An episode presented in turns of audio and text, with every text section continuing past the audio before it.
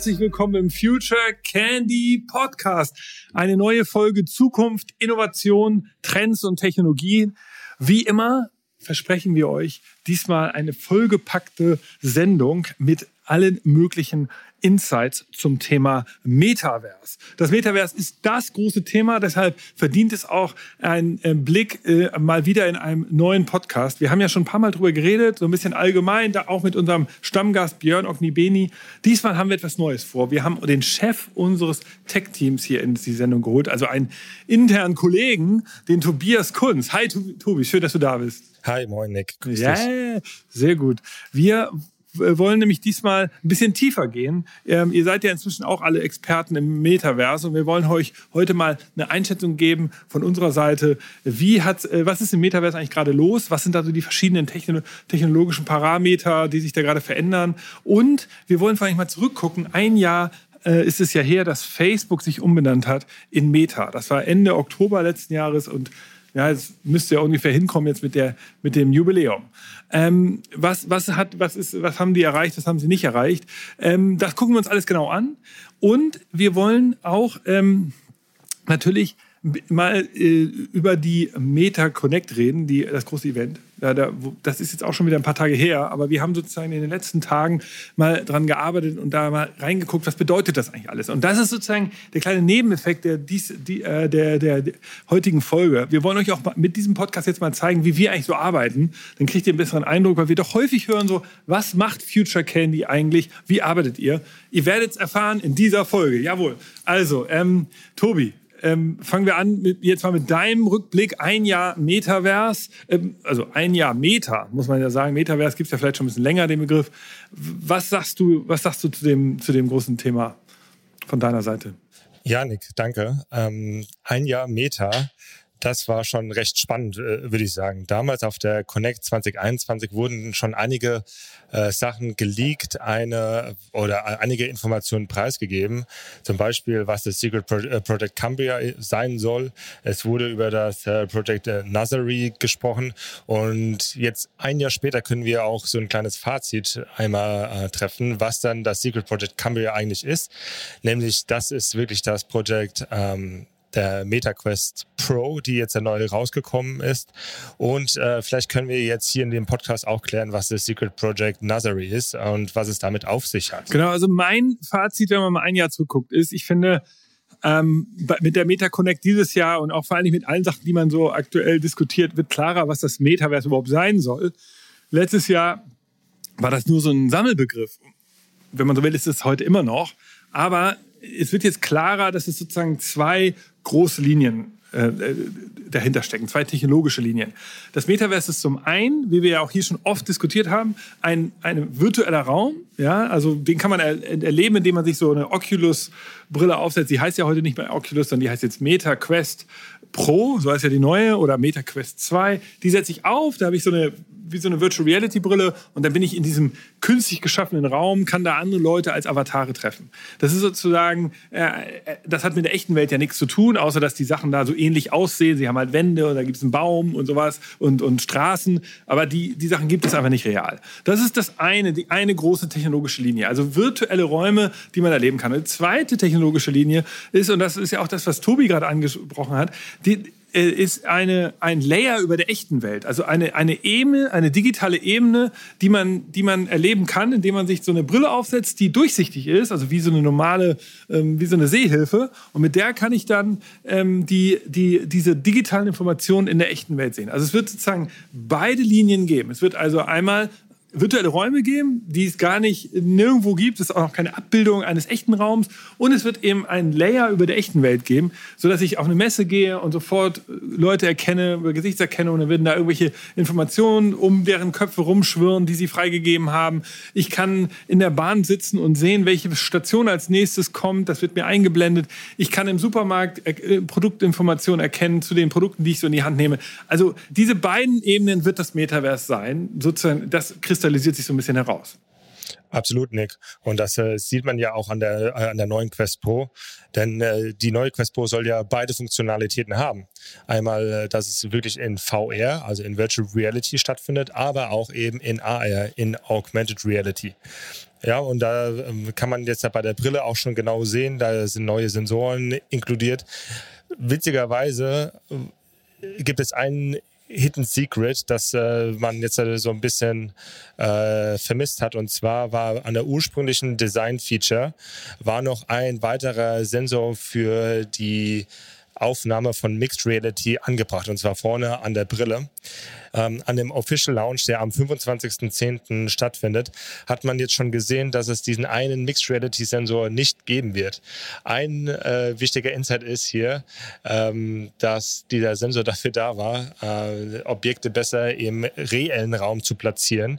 Allerdings hat dieser Sensor auch ähm, die Kleidung durchsichtig gemacht. Ja, und ich nehme mal an, Meta wollte jetzt nicht den nächsten Shit, äh, Shitstorm haben. Deswegen haben sie diesen Sensor erstmal entfernt. Aber trotzdem spannend, dass man äh, eigentlich mit dem Sensor geplant hat, der nochmal das Mixed Reality Feature der, äh, der neuen Quest Pro unterstützt. Ja, das ist cool. Ähm, ich, ich, ich finde interessant noch, auch noch auf so einer Makroebene, während Tobi und ich ja wirklich sehr bullish sind, wie man sagen würde, zu dem Thema. Wir, wir haben jetzt, glaube ich, den dritten Podcast zum Thema Metaverse und ihr hört euch das jetzt hier an, weil ihr auch interessiert seid und wir gucken uns wirklich kleine Veränderungen an. Äh, wir gehen ja gleich auf noch weitere Punkte ein. Äh, muss man doch sagen, die Börse hat Meta fies abgestraft. Also der Börsenkurs ist ja ähm, äh, seit eigentlich einem Jahr rückläufig. Gerade auch nach der Meta Connect haben sie jetzt gerade ganz aktuell nochmal 4% verloren. Ähm, wobei ja die Meta Connect eigentlich ein super Event war. Und ich muss es sagen, also noch ist wahrscheinlich vielen Investoren nicht klar, was für ein Potenzial hinter dieser, äh, hinter dieser Technologie liegen kann. Ähm, und, und, äh, und ich glaube, der, was natürlich nochmal wichtig ist zu erwähnen, wir reden jetzt hier von Meta die ganze Zeit, weil diese Umbenennung ein Jahr her ist. Es sind ja nicht, es ist ja nicht nur Meta, die daran arbeiten. Es ist ja, es ist Microsoft, es ist Epic, die jetzt vor allen Dingen genannt werden und natürlich noch ganz andere Firmen wie Roblox und Spatial. Ähm, und insofern glaube ich, ist das, ist das ein sehr dynamischer Bereich, in dem noch viel passiert. Und ich finde es komisch, dass sozusagen der, die, die Investoren dieser Welt das einfach komplett anders sehen. Aber Tobi, kommen wir nochmal zurück zum, ähm, so, was sind denn jetzt ein paar News aus deiner Sicht noch so, technologischer Seite? Äh, ich möchte noch mal ganz kurz darauf eingehen. Und zwar äh, fand ich es auch bei der Meta Connect etwas komisch, ähm, als äh, erstmal große Surprise, große Überraschung, dass Nadella dann erschienen ist. Also dass man eine Schnittstelle zu Microsoft wagt. Allerdings fand ich dann, äh, wie das Ganze aufgeführt wurde, fand ich nicht so ideal, muss man ehrlicherweise auch sagen. Ne, man sprach dann quasi von 2D-Gaming in, äh, ja, in einer VR-Welt was eigentlich nicht wirklich geil ist, muss man wirklich äh, so auch sagen. Also das war, da waren so ein paar Touchpoints von Microsoft und Meta, die waren im, im Grunde waren die super. Also fand ich super spannend, dass man quasi das eigene Ökosystem von Meta öffnet und Partnerschaften anstrebt. Auf der anderen Seite, was preisgegeben wurde, hätte man, denke ich, noch ein bisschen schöner verpacken können oder beziehungsweise nicht erwähnen sollen. Also ich fand noch eine Sache, die auch deine Beobachtung teile ich da kam ja der CEO von, von hast ja gerade gesagt, von Microsoft, erschien auf einmal auf der, dem Meta-Event und hat diese Kooperation verkündet. Ich finde das unglaublich, dass Facebook auch anerkennt, dass sie nicht die eigene Kraft haben, nochmal so ein Work-Environment zu bauen, sondern dass sie im Work-Environment eben mit Microsoft zusammenarbeiten. Und eine Sache, die mich völlig wundert, ist, dieses Produkt Workrooms, das jetzt mit Teams zusammen funktioniert, ist für mich ein absolutes Highlight. Dass ich da in Zukunft mit Leuten zusammenarbeiten kann, dass ich nicht fliegen muss. Und das ist, ich glaube, das ist vielleicht auch da wieder wichtig zu wissen, für uns als äh, Tech-Experten ähm, jetzt an der Stelle, wir verstehen das eben als eine neue Art von Kommunikation. Es ist eben nicht der Teams-Chat, es ist nicht der WhatsApp-Chat und es ist auch nicht des, der, das echte Treffen. Es soll sozusagen weder das eine noch das andere ersetzen, sondern es ist eine, eine neue Entität, eine etwas, was es vielleicht noch vorher nicht gab. Also für gewisse Abstimmungstermine, die ich heute eben nur auf Teams machen kann oder indem ich irgendwo hinfliege, weil ich jemanden persönlich treffe, habe ich in, jetzt demnächst einen dritten Weg. Ich habe die Möglichkeit zu sagen, komm, ich setze mir so eine Brille auf und lass uns doch mal hier den, die Belegung des, der Messe planen oder so. Und dann kann ich in so eine virtuelle Messehalle gehen und kann da Messestände positionieren. Das ist sogar besser, das so zu machen, als auf dem, äh, wenn ich mich jetzt persönlich mit jemandem treffe und dann habe ich nur so einen Papierplan vielleicht und da sind dann, was weiß ich, so Papierhüte drauf. Aber ich habe nicht das räumliche Gefühl, weil ich ja nur so einen Papierplan vor mir habe. Also ich finde, die, die Erkenntnis darüber, wie groß diese neue Kooperation sein kann, Teams und ähm, Meta zusammen, die wurde für mich gar nicht so stark berücksichtigt. Ich sehe da, die ist für mich unterbewertet. Das auf jeden Fall. Und das war auch, glaube ich, eine der größten Überraschungen auf der Meta Connect, die Zusammenarbeit mit Microsoft. Und das kann man vielleicht im Rückblick auch nochmal zusammenfassen. Vielleicht hat Meta auch dazugelernt. Ne? Also ein Jahr Meta, vielleicht hat die Firma jetzt dazugelernt, dass sie nicht mehr alles selbst entwickeln muss und dass man nur auf dem äh, eigenen Ökosystem unterwegs sein muss, sondern dass eben der Schlüssel ist, dass man Partnerschaften eingeht. Du, ähm, oder wir sprechen jetzt ja die ganze Zeit über die Partnerschaft mit Microsoft, aber es wurden auch mehrere Partnerschaften eigentlich vorgestellt, wie die zum Beispiel mit Adobe. Man hat darauf hingewiesen, dass es eine neue Partnerschaft mit Adobe gibt und die Funktion des Substance 3D äh, Software integriert werden soll. Das ist natürlich für Kreative, die schon in der Adobe Cloud unterwegs sind, natürlich ein absoluter Mehrwert. Gleiches gilt für die Firma Autodesk. Das ist eine tolle Software für äh, Ingenieure, um neue CAD-Modelle zu erstellen. Und dass da jetzt eine äh, Schnittstelle entstehen soll zu Meta, finde ich doch sehr, sehr cool. Ja, eben genau auch da wieder unglaublich. Ich finde das erstmal visionär auch, dass Facebook diese Kooperation eingeht, oder Meta in dem Fall, weil sie ja sonst in der Geschichte eigentlich immer alles versucht haben, alleine zu machen. Jetzt sieht man, sie sehen eben diesen Raum, den sie da schaffen wollen, diese Community als Plattform, also Infrastruktur, die sie, sie wollen Infrastrukturtreiber sein, das merkt man ja. Und sie wollen eben diese ganzen Partner einbinden, so schnell wie möglich. Das kann man alles nachvollziehen und ich finde es auch wirklich interessant, weil das sind echte Mehrwerte. Und nochmal, auch da, viele, die ich so treffe und über das Metaverse erzähle, die das gar nicht ausprobiert haben, die denken halt immer so, was soll das denn? So, dass, ich kann doch auch mich mit jemandem treffen, ich kann mich doch beim Autodesk auch vor so einen Rechner setzen. Ja, aber du kannst deine Modelle jetzt in echt erleben. Du kannst eine Wand zeichnen, du kannst ein Bauteil zeichnen, du kannst sofort die Veränderung sehen. Und das sind eben ganz besondere, äh, das ist etwas, was es vorher nicht gab. Absolut richtig, Nick. Eine der größten Neuerungen fand ich persönlich auch die Controller. Klar, die Quest Pro ist, ist super, auch eine technische Meisterleistung. Aber was ich wirklich auch spannend finde, sind die Controller selbst.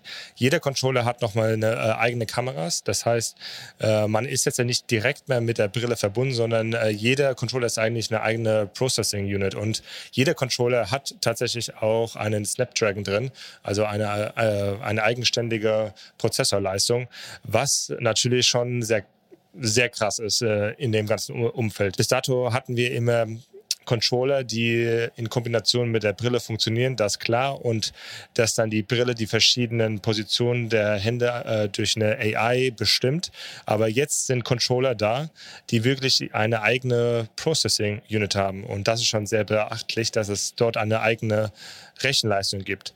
Des Weiteren können die Controller auch haptisches Feedback aussenden, was meiner Meinung nach nochmal die ganze äh, Erfahrung in einer VR-Welt oder AR-Welt verstärkt. Aber kannst du das nochmal genau beschreiben? Was sind denn alle für dich die Vorteile? Also ich, ich sehe es natürlich sofort, aber ich glaube, die Hörer und Hörerinnen wollen das nochmal genauer verstehen. Ja, klar. Äh, wenn man haptisches Feedback äh, in einen Controller einbaut, kann man die Erfahrung, beziehungsweise wenn man jetzt etwas greift, ne, dann hat man ja normalerweise nicht das haptische Feedback ähm, per se. Das heißt, wenn ich in einer virtuellen äh, Welt bin und ich greife ein 3D-Objekt, dann weiß ich jetzt zum Beispiel nicht, ob ich das äh, fest zugreife, ob ich leicht zugreife. Und dieses Feedback fehlt äh, schon, die ganze, äh, schon die ganze Zeit und auch die letzten Jahre über. Jetzt hat man daran gearbeitet, dass man zumindest Vibrationen inkludiert, ähnlich wie bei dem PlayStation 5 Controller, dass man zumindest einige Oberflächen äh, haptisch spüren kann. Okay, und ähm, kann man das eigentlich auch pro Finger? Also kann man auch sozusagen ein Finger, zwei Finger, spürt er das oder ist es immer nur. Ich weiß, dass jeder einzelne Finger getrackt werden soll. Ja. Ähm, wie das haptische Feedback dann konkret umgesetzt wird, das äh, müssen wir dann testen, wenn wir dann in den nächsten zwei, drei Tagen die Quest Pro Brille dann wirklich bei uns haben. Okay, ja, genau. Äh, dann sag mal, ich äh, hatte noch was gesagt. Äh, Epic ist ja auch ein mit Fortnite. Natürlich wird ja auch von Matthew Ball, das ist ja der, der damals dieses ganze Spiel ins, äh, in, Gang gebracht hat. Das ist ja ein Investor und Blogger da im Silicon Valley und der hat einen Artikel verfasst in 2020, der, der ja dazu geführt hat, dass dieses Wort Metaverse überhaupt in aller Munde ist. Also das ist ja so, so der Anfangspunkt gewesen. Und der äußert sich nun ab und zu mal und hat jetzt auch ein Buch noch wieder rausgebracht, taucht ja in allen möglichen Podcasts auf, der Matthew Ball. Und ähm, der sagt immer wieder so Sachen, was er heute, er sagt ja immer wieder, das Metaverse gibt es eigentlich noch nicht. Alles, was wir heute sehen, sind immer nur so erste Einfallstore. Das kann, da entsteht noch, das muss alles noch entstehen. Das muss eine eigene Entität sein. Und er sagt dann, wenn etwas ganz nah rankommt, das war ja seine ursprüngliche These, dann war das Fortnite von Epic. Dabei ist Fortnite sozusagen ja gar kein äh, gar kein Game, das man mit der Virtual Reality Brille erlebt, sondern es ist einfach nur ein eigenes Ökosystem mit eigenen Handelsplätzen und, und dieser Avatar-Infrastruktur und so weiter. Und deshalb hat er das, glaube ich, angesprochen. Aber jetzt weiß ich, Epic war auch Teil des, äh, des, äh, des, des, der Meta Connect, weil bisher war es ja so, ähm, dass Epic hat ja auch gleichzeitig, um ihre Fortnite-Welt zu bauen, die Unreal Engine gebaut. Das ist so eine 3D-Photoshop sozusagen. Während ähm, ein Wettbewerber von Unreal ist Unity. Und Unity ist eine andere Software und die hatte Meta verwendet bisher, richtig? Absolut richtig, Nick. Ähm, und das ist auch sehr besonders, dass man auf der Connect verkündet hat, dass man enger mit äh, Epic Games zusammenarbeiten will. Und das bestätigt auch so ein bisschen die These, die im August aufkam, dass äh, der Code von Oculus äh, kopiert wird in, in Fortnite beziehungsweise in die Unreal Engine. Und das bringt natürlich VR-Games nochmal auf das Next Level. Man kann sich das vorstellen, dass äh, die Unreal Engine oder Spiele, die auf der Unreal Engine basieren, dass die grafisch sehr, sehr hochwertig sind. Ne? Man kann normalerweise auf die ähm, äh, Rechenleistung des äh, Gaming-PCs zugreifen und kann dementsprechend äh, viel schärfere und viel detailreichere äh, Games erstellen. Und dass man das jetzt eröffnet, klar ist die Quest Pro technologisch ein Meisterstück, aber dass man das jetzt öffnet, diesen Code oder diesen Link zu Epic Games, das wird nochmal ein Gamechanger werden. Das bedeutet natürlich auch auf der anderen Seite, dass sehr wahrscheinlich, äh, sehr wahrscheinlich viele Games, die jetzt jetzt auf der Unreal Engine laufen, auch bald in VR erscheinen werden. Vor allem bedeutet es ja auch, dass, ähm, also das nochmal zur, zur Verdeutlichung, also Unity ist eben Wettbewerber ähm, und die Figuren, die man damit zeichnet, sind, sind natürlich sind diese Comi, diese Cartoon-Charaktere, während Unreal hat natürlich, da kann man ein, einfach zwei, drei Stufen weiter arbeiten mit. Die haben Unreal auch genutzt bei ähm, Disney, als sie den Mandalorian produziert haben. Und ähm, da hatten die diese gesamten Studio, diese virtuellen Sets, die gab es ja gar nicht. Das waren ja alles sozusagen, natürlich gab es sie nicht, also, aber sie waren auch nicht irgendwie nachgebaut in der Wüste oder so, sondern sie waren einfach nur virtuell im Rechner gebaut worden. Und das alles mit, mit, mit Unreal. Insofern, das, was Tobi gerade meinte, die grafischen Möglichkeiten werden jetzt stärker äh, genutzt und es wird, glaube ich, da nochmal viel, viel mehr zu sehen sein als das. Äh, wenn man heute so, so ein Bild sieht von Mark Zuckerberg, dann ist er ja immer so ein Comic-Charakter so ein bisschen. Und das ist ja häufig auch, was Leute so ein bisschen, wenn, wenn sie das nur so bei Instagram sehen oder in, in, irgendwo auf einer Webseite so in 2D, dann sind, ist, sind Leute ja nicht heiß drauf. Niemand sagt, oh, das sieht ja cool aus, das will ich sein. Aber wenn wir jetzt oh, diese Unreal Engine stärker nutzen in, äh, in der Quest, dann wird, wird da, werden sich diese Grafikleistung auf jeden Fall erhöhen. Wir haben noch eine andere News, das ist das Anmeldeprozedere. Da war ja auch immer noch so ein Problem. Ne? Kannst du das auch nochmal erklären? Absolut richtig. Normalerweise bei der Quest 2, als die vor einem Jahr rausgekommen ist, äh, äh, konnte man sich nur mit einem Facebook oder mit einem Oculus-Konto anmelden. Das hat jetzt äh, Meta äh, vor zwei, drei Monaten umgestellt. Man äh, hat jetzt seinen eigenen Meta oder sein eigenes Meta-Konto und kann äh, somit jetzt die Quest 2, aber auch dann die Quest Pro bedienen. Es äh, mag vielleicht ein kleiner Change sein, also dass man das Prozedere umstellt, aber äh, verbirgt für, für mich so ein bisschen äh, losgelöst zu Facebook äh, zur Social Media App, dass man nicht unbedingt einen Social Media App Account braucht, um jetzt die MetaQuest äh, Pro zu bedienen oder die äh, MetaQuest 2. Okay. Und das ist, wird das sich auch ändern? Ähm, ich weiß nicht, ob einige von euch leid erfahren, äh, sozusagen leidvoll erfahren mussten, dass sie die Quest 2, also den Vorgänger, gar nicht kaufen konnten in Deutschland wegen dieser äh, Datenschutzproblematik. Wie ist es denn mit der Quest Pro? Wird es die in Deutschland geben? Äh, schwieriges Thema, würde ich sagen, Nick. Also im Moment ist die Quest Pro noch nicht für Deutschland vorgesehen. Äh, man konnte jetzt ja in der Vorbestellung auch nur nach äh, Österreich die Brille schicken lassen und nicht nach Deutschland. Also ich glaube, Meta und Deutschland, äh, das wird noch keine Freundschaft werden. Okay. Was sagst du eigentlich zu Horizon? Als das ist ja so eine neue, die, die Hauptmarke. Ist das eigentlich weiterhin so geplant? Weil die, man muss schon sagen, für viele, die früher Facebook, WhatsApp und Instagram kannten, der, die, die, das sind ja die Hauptmarken des Konzerns Meta. Für die ist sozusagen die neue Marketingstruktur, Markenstruktur ja wirklich irreführend. Jetzt gab es ja irgendwie den Oculus, die haben sie gekauft, 2018, äh, glaube ich, von äh, äh, Parmalaki dann hatten sie die Marke Oculus. Die haben sie jetzt aber wieder abgeschafft. Die gibt es gar nicht mehr, die Marke Oculus. Jetzt gab es die Zeit lang die Meta Quest. Äh, und jetzt, wie heißt die Quest jetzt? Einfach Quest. Meta Quest Pro. Was natürlich, äh, also klar, äh, diese Produktschiene Horizon, die wird es noch weiterhin geben. Es gibt ja zum Beispiel Horizon Workrooms, da haben wir jetzt auch schon ein bisschen drüber gesprochen. Das ist ja ein äh, Business-Setting an einem Tisch, wo man dann als Avatare miteinander agieren kann und sich über Business-Themen austauschen kann. Dann gibt es ja noch verschiedene andere Ableger von, dem, von der Brand Horizon. Das ist einmal Venues und einmal Worlds. Äh, beide dieser Ableger sind in Deutschland noch nicht äh, downloadbar, aber in Amerika, Spanien und äh, Großbritannien schon. Und da erkennt man, dass jede einzelne Anwendung oder jede einzelne Anwendung einen speziellen Fokus hat. Bei Venues, sagt der Name auch schon, spezialisiert man sich auf Events. Das heißt, äh, dass man Events äh, in VR beziehungsweise dann eventuell auch in AR äh, sich anschauen kann und live mit dabei sein kann. Da gab es schon die äh, ersten Ansätze von dem Foo Fighters Konzert nach dem Super Bowl. Ähm, also es gibt schon die ersten Vorstöße. Äh, ein großes Potenzial sehe ich jedoch bei dem Ableger Horizon Worlds, weil das dem ursprünglichen Gedanke von Matthew Ball schon äh, näher kommt als jetzt der einzelne Ableger mit einer Spezialisierung. Also auch da, Tobi erklärt das jetzt hier für euch äh, relativ nüchtern. Aber ich finde, da hat er recht. Es ist, sitzt da nur, es ist eben auch da wieder wichtig, das kann man hier im Podcast fast gar nicht vermitteln. Das ist eine eigene, neue, wieder eine eigene Unterhaltungsentität. Also ein Foo Fighters Konzert kann ich heute live erleben. Ich kann da zum Konzert hinfahren, mir ein Ticket kaufen. Ich kann es mir bei YouTube angucken im Livestream mit mehreren Kameras, äh, mit Kameraeinstellungen ähm, oder bei anderen Streaming-Plattformen. Ähm, aber bei, bei in, im Metaverse kann ich bei diesen Konzerten dabei sein. Also anders. Ich kann mit auf die Bühne laufen. Ich kann, äh, ich kann interagieren mit den Sängern und mit den, mit den Musikern. Ich kann, äh, ich bin nicht einfach nur passiv im, im, im Zuschauerraum. Und das erfordert eben ein Umdenken auch in der Art und Weise, wie wir Medien gestalten, wie wir Erzählstränge aufbauen. Und das ist eben das, was, glaube ich, Matthew Ball und auch wir als Future Candy sagen.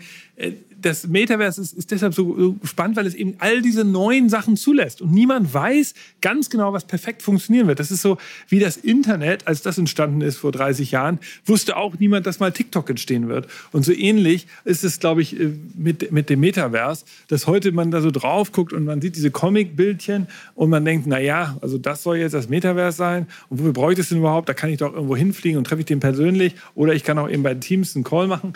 Und dann sagen wir eben, eben nicht. Es ist eine eigene Form, die sich gerade entwickelt. Und das habe ich jetzt sozusagen hier nochmal gesagt. Auch im Bereich Unterhaltung wird das wichtig werden. Aber klar, also die Markenstruktur von Facebook oder Meta ist ja durcheinander. Also Meta als Hauptkonzernname, dann Facebook, äh, Instagram, WhatsApp. Dann haben sie ähm, noch jetzt Horizon geschaffen. Oculus gibt es nicht mehr.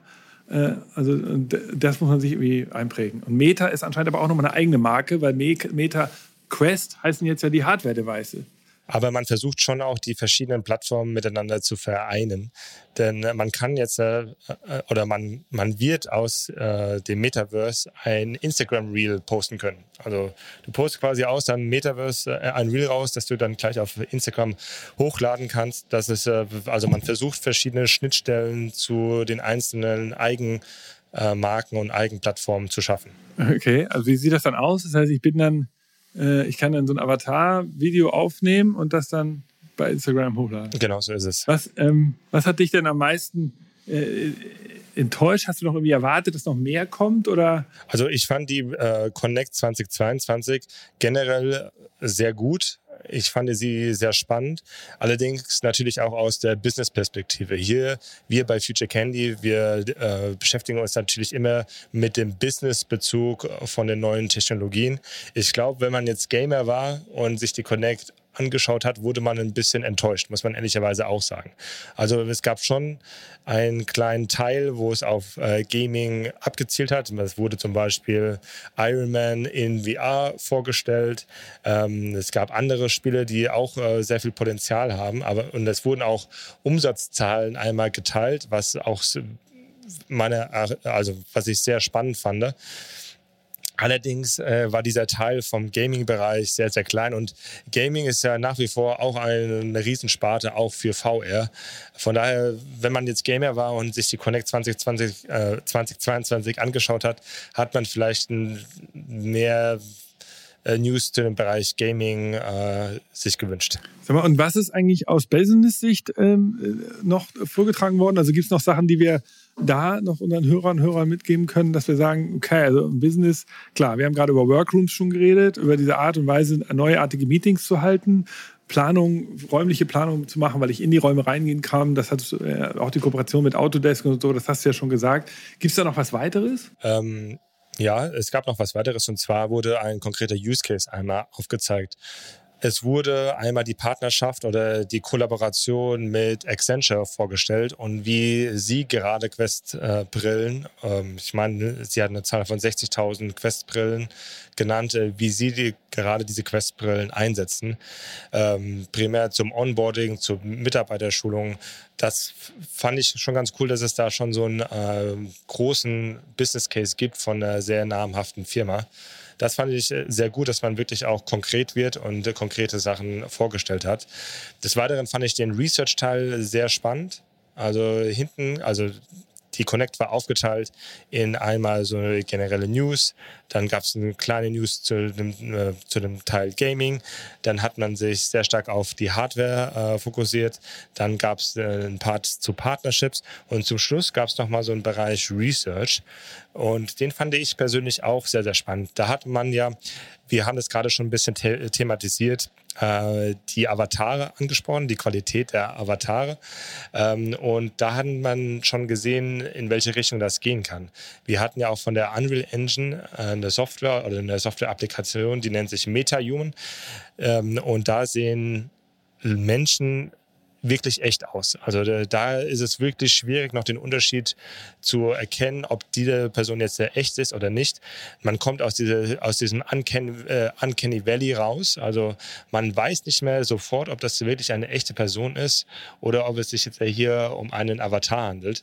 Und das ist äh, beeindruckend auf der einen Seite, auch, äh, auch gleichzeitig ähm, kann das schon auch äh, ein bisschen äh, Furcht einflößen, in welche Richtung es dann gehen kann. du, wenn, selbst wenn du schon dir Sorgen machst, also in, dann müssen wir ja aufpassen. Nein, Quatsch. Ähm, okay, also ich finde, wir, wir haben, glaube ich, einen ganz guten Einblick jetzt gerade bekommen. Ähm, dass wir hier am Anfangspunkt stehen, dass es sich sehr dynamisch weiterentwickelt. Nochmal was, auch nochmal so, so eine typische Fehleinschätzung, glaube ich, nochmal zu, zur Sache, die, die man hier auch anbringen könnte, so auch jetzt zum Abschluss viele unserer Kunden fragen ja immer so, ja, wird das Metaverse denn das neue Internet? Also wird das das Internet ersetzen? So, Tobi, also wir können das ja mit klarem Nein beantworten, aber erklär du mal ganz kurz, warum das, das nicht so ist. Ähm, das Metaverse ist dann einfach eine neue Form, äh, die man schafft. Also das war ja früher bei dem Internet auch so. Man hat einfach eine neue Form der Kommunikation geschaffen und so ist es bei dem Metaverse jetzt auch. Also man schafft quasi eine neue Art, miteinander zu interagieren äh, und das in Bezug mit Avataren und äh, vielleicht sehen die ja auch in fünf Jahren super realistisch aus und man kann äh, sich sein wirkliches Ich äh, im Metaverse präsentieren. Man weiß es jetzt nicht. Oder man äh, kann äh, eine komplett andere Person sein. Das steht ja auch jedem frei. Ne? Also man kann auch ein Roboter sein, wenn man das sein will. Ne? Also man kann sich quasi über das Metaverse dann selbst definieren, wer man denn sein will und wie man sich äh, dort mit anderen fortbewegt und interagiert. Absolut. Also das ist sicherlich was, was ähm, wir ja auch in in, in dem Artikel von Matthew Ball sehen, dass er sagt eben, diese Eitelkeit und die gesellschaftlichen Trends der da Selbstdarstellung, die haben immer Technologien gefördert. Damals äh, bei Twitter hatte man irgendwie so lustige Ner Ner äh, Namen irgendwie und bei MySpace damals, dann kam irgendwie Instagram und Facebook, da hatte man dann Bilder und, und jetzt inzwischen natürlich auch Videos bei TikTok. Und jetzt kommt das nächste, ist eben, dass wir uns mit Avataren selbst darstellen können, auch immer wieder die Kleidung wechseln können, virtuell. Das sind alles Kraft, Kraft, ist immer so ein Kraftfeld, das da, äh, das da schaltet und waltet. Äh, was ich noch wichtig finde, um diese Antwort zu beantworten, die Frage zu beantworten, ähm, ist das Metaverse neue Internet? Ja und nein. Es ist natürlich nicht, es löst es nicht ab, genau wie Tobi gerade sagt, es ist eine neue Form.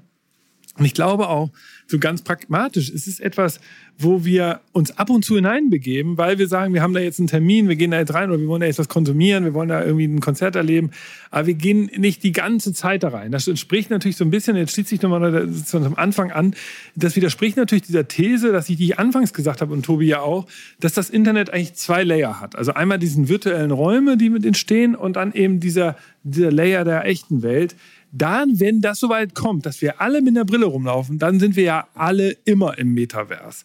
Zumindest, es sei denn, wir schalten es aktiv ab.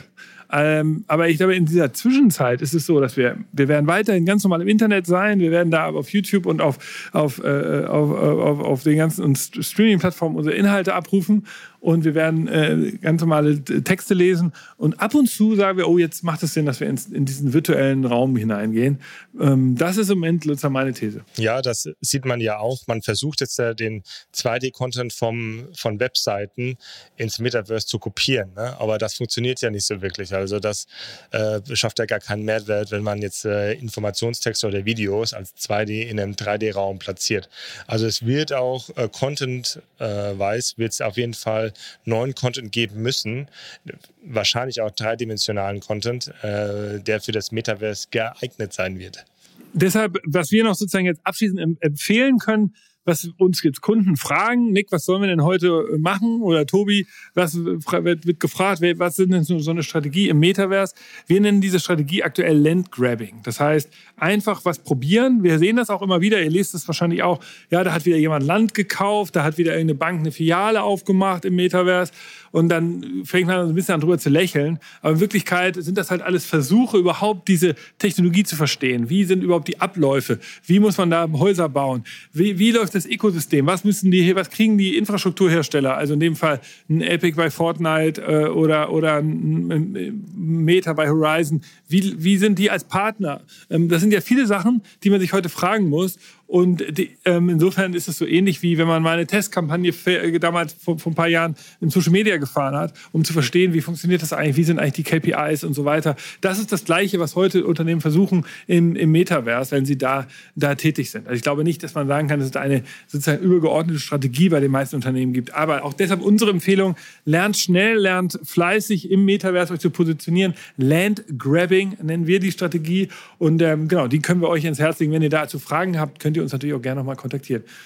Tobi, was ist dein kleiner Ausblick für die nächsten Wochen und Monate im Metaverse? Ja, es bleibt natürlich hardware-technisch bleibt es super spannend. Es herrscht so ein bisschen Goldgräberstimmung, so wie 2016, als von äh, Oculus damals die Rift rauskam, dann kam von HTC ein neues Headset raus und so wird es jetzt in den nächsten Wochen auch sein. Also die verschiedenen äh, Hersteller, die versuchen natürlich nachzu nachzuziehen. Es gibt von Pico die neue Pico 4, jetzt wurde äh, auch die Enterprise-Version vorgestellt. Es wird von HTC, die haben eine, fahren eine ganz coole Kampagne, wo man äh, nicht ganz genau weiß, was es ist, aber ich glaube, äh, von denen werden wir jetzt ja auch demnächst noch was äh, hören.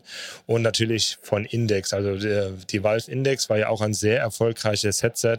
Ähm, da wird nämlich an in 2023 ein neues Headset erscheinen, die Index 2. Äh, da bin ich auch schon super gespannt drauf. Das wird, glaube ich, ein sehr spannendes Headset.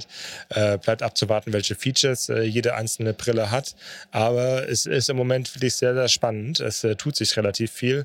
Es entstehen auch neue Plattformen, softwaremäßig. Also ja, es tut sich gerade sehr, sehr viel. Deswegen auch mein Appell, einfach ausprobieren. Genau.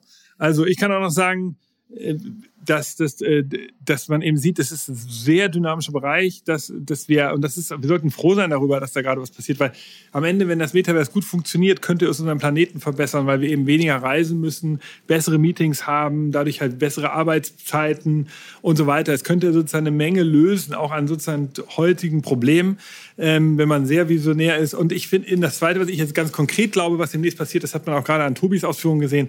Als erstes muss jetzt mal klar sein, was eine gute Infrastruktur Infrastruktur ist. Also jetzt kommt erstmal die Infrastrukturphase, äh, das sieht man, Meta möchte da einer der großen Anbieter sein, deshalb gehen sie da so stark rein. Microsoft ist da dabei und Epic, das sind die drei großen, die diese Sachen bearbeiten. Roblox hatte ich genannt.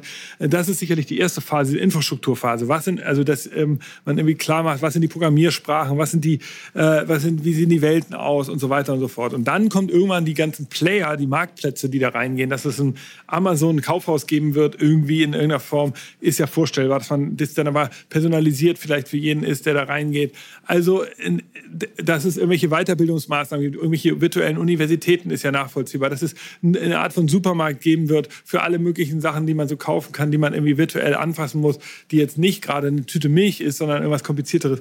Ich glaube, wir können uns vorstellen, dass diese zweite Phase dann auch kommt. Also, dass da wirklich irgendwelche Markenräume und, und Use-Räume entstehen, die dann Sinn machen. Aber wir sehen eben heute noch in so einer Infrastrukturzeit, die wird sicherlich dauern und es wird auch so ein bisschen Schnittmengen geben, ähm, so wie äh, damit die, damit da holen sich dann die Infrastrukturplayer schon mal die die Marken mit rein. Wir werden es erleben. Wir werden auch erleben, was das Geschäftsmodell am Ende ist. Wer zahlt eigentlich an wen? Also ist es so ein Klassiker? 30 Prozent der Umsätze, die im Metaverse gemacht werden von irgendjemandem, gehen dann an den Infrastrukturhersteller oder ist es alles umsonst? Dass man sagen muss, es gibt irgendwie ein Abo, dass die User zahlen am Anfang des Jahres oder so oder am Anfang des Monats. Wie, wie es genau funktioniert, werden wir noch sehen. Oder ist es alles über Mining, dass es sozusagen eine gemeinsame Tätigkeit gibt? Dadurch entstehen dann Token, die man einlösen kann. Es, vielleicht gibt es auch alle drei Modelle. Es wird auf jeden Fall sehr interessant sein. Und natürlich, das haben wir jetzt gar nicht besprochen, ein wichtiger Treiber des ganzen Metaverse ist ja auch der Wunsch, nicht mehr abhängig zu sein von diesen bisher vorhandenen Infrastrukturanbietern, also Google und Facebook und Apple, äh, sondern dass man mal was, wir bauen was Neues aus. Bei Meta muss man sagen, kommt man da von Regen in die Traufe, ja, aber ähm, vielleicht ähm, Vielleicht hält das Metaverse ja eine Überraschung bereit, dass es Infrastruktur gibt und Dezentralisierung, dass es äh, sozusagen neue Geschäftsmodelle gibt und die alten Player. Wir werden es sehen und das finde ich gerade so cool an dem Bereich und deshalb finde ich es so schön dazu zu gucken, wie dynamisch das gerade ist. Tobi, noch letzte Worte? Viele Leute fragen mich und auch Kunden, ähm, hey, das ist doch noch super, super weit weg, das Thema Metaverse. Äh, das kommt erst in äh, 20 oder in fünf bis zehn, 20 Jahren. Und dann sage ich immer, ja, das kann schon sein, aber es macht sicherlich Sinn, äh, sich jetzt mit dem Thema zu beschäftigen. Also man kann sich auch schon die Stückzahlen äh, schon mal anschauen von der Quest 2. Die wurde über 15 Millionen Mal verkauft. Das ist eine ordentliche Hausnummer. Und ich bin mir sicher, die Quest Pro wird nicht so oft verkauft werden, schon allein von dem Preis. Also die kostet 1799 Euro. Das ist schon ein sehr sportlicher Preis für ein VR-Headset. Allerdings äh, bin ich auch der Meinung, dass nächstes Jahr wahrscheinlich äh, wir wieder eine neue Brille begrüßen dürfen und die dementsprechend auch billiger sein wird. Wir haben gehört, genau, zu der These, letzten These von Tobi, dass angeblich die, die Quest 3, also denn das neue Consumer-Gerät, nicht die Pro, die gerade rausgekommen ist, sondern die Quest, die ja dann auch ein bisschen billiger ist, die soll angeblich im Vorweihnachtsgeschäft 23 herauskommen. Wir werden es sehen, ihr werdet es hier als erstes erfahren. Ich hoffe, es hat euch gefallen, unser kleines Update zum Thema Metaverse. Was sind die Trends? Was geht da gerade ab? Wir haben es ein bisschen für euch eingeordnet und vielleicht habt, seid ihr jetzt langsam auch ein bisschen mehr sozusagen davon überzeugt, dass die Technologie wichtig sein wird. Wir freuen uns von euch zu hören. Wir werden demnächst das Thema nochmal begehen hier mit unserem Stammgast Björn Ognibeni und da wollen wir uns mal mit den Mythen beschäftigen. Also was ist das Metaverse vor allen Dingen nicht? Ja, nicht jedes VR-Game zum Beispiel ist das Metaverse, das hat Tobi ja auch schon erklärt. Aber dazu dann später an irgendeiner Stelle werdet ihr diesen Podcast hier erleben. Bleibt uns gewogen. Tobi, ähm, muss man sagen, der letzte Podcast mit ihm. Tobi wird das Unternehmen verlassen. Vielen Dank, Tobi, für drei, über drei Jahre Future Candy. Ähm, gute, große Leistung. Schade, dass du gehst. Wir wünschen dir alles Gute. Danke. Und du kannst dir hier noch mal ein bisschen im Podcast verewigen. Also, wenn ihr Lust habt, Tobi könnt ihr auch über LinkedIn finden, Tobi Kunz, Tobias Kunz, da seht ihr ihn und dann werdet ihr sehen, was er so in Zukunft macht. Wir freuen uns, wenn ihr in Zukunft wieder bei uns einschaltet. Vielen Dank, schön, dass ihr zugehört habt. Danke, Tobi, dass du heute dabei warst. Danke, Nick. Großartige Show. Bis bald. Bleibt, bleibt uns gewogen und bleibt uns treu. Tschüss. Tschüss.